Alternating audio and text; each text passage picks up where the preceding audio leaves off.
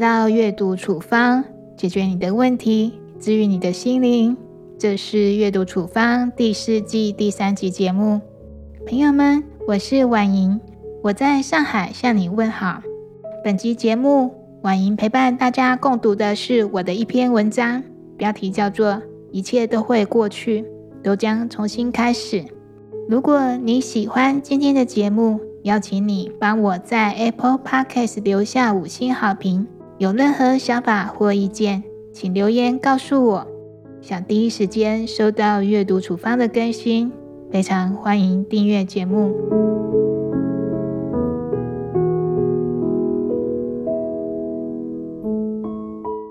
那还是十天前，你站在早上七点十分的家门口，满脸无奈，紧盯着眼前的孩子。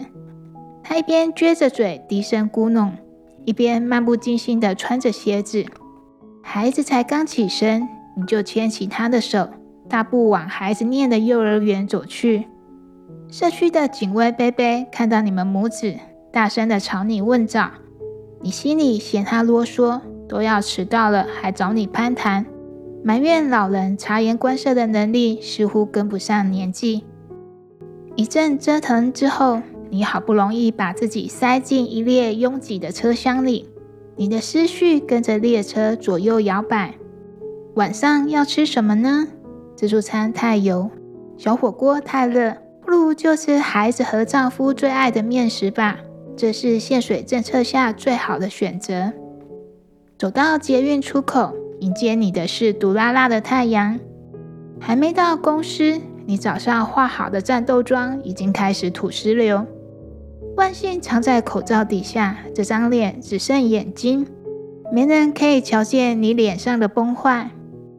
到了公司，你放心长吁了一口气。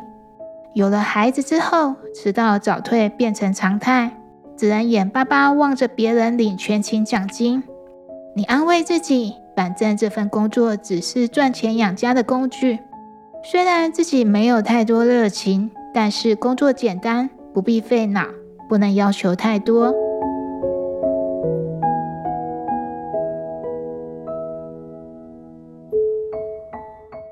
午休的空档，你看了看社交平台，百分之九十的发文都在哀叹限水政策。你看着日月潭的酒蛙照片，愣了好一会儿，硬是想不起来上次旅游有没有途经那里。大家都说一孕傻三年。可你的孩子今年已经幼儿园大班，同事们又在订饮料了。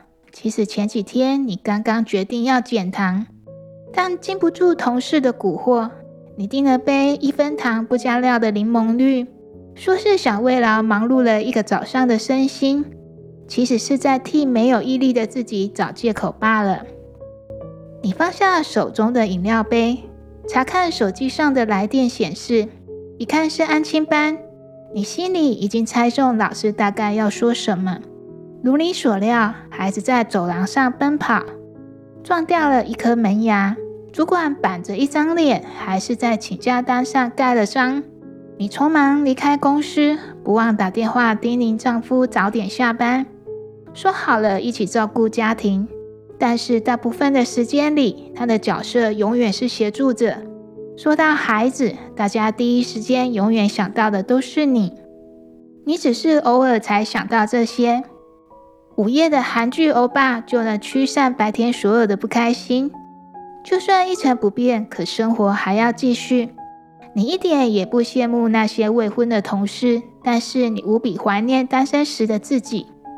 做完所有的家事之后，你在凌晨一点躺平。第二天依旧扯着嗓门骂孩子，你又开始了新的一天。今天和昨天并没有什么不同，重复着相同的轨迹。年轻时的你厌恶单调平常，现在你说这是随遇而安。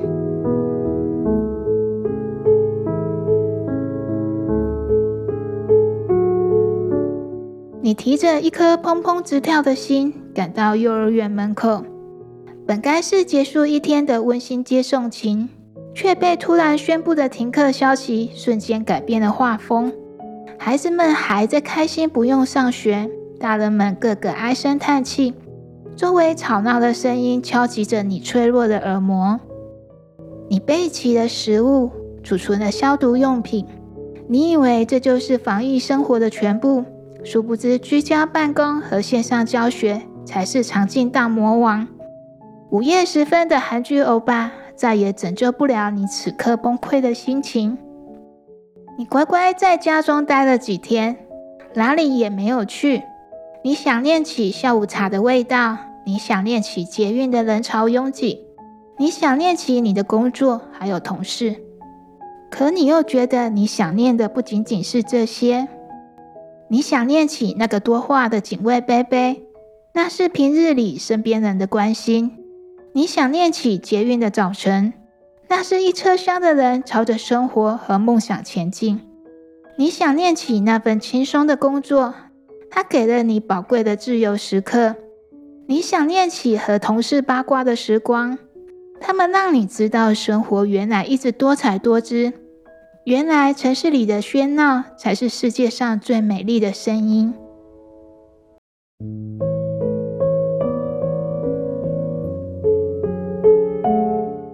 你不知道什么时候才能回到那样的生活里。你关掉电视，心情还沉浸在那场准时在两点开始的疫情直播里。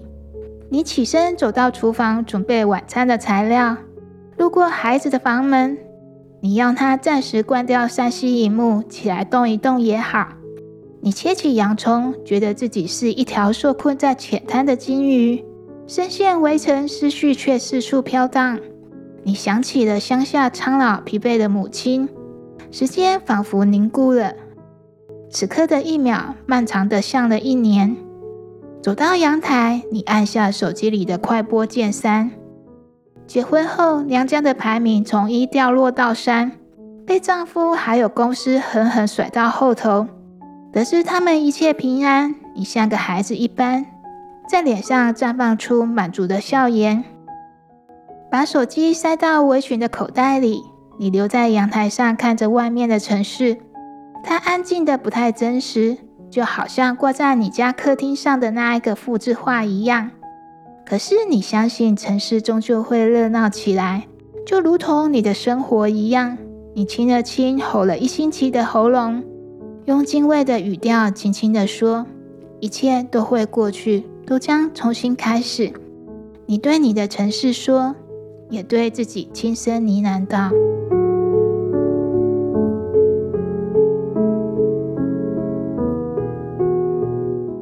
本集分享的内容到这里结束。想阅读本集文字版本，请搜寻 twinsmart 点 com。如果你喜欢这集节目，邀请你帮我在 Apple Podcast 留下五星好评。更多处方书目，请订阅阅读处方。也欢迎把节目推荐给你的家人朋友，一起让阅读帮助更多的人解决问题，治愈心灵。我是婉莹。阅读处方，我们下次节目再见，拜拜。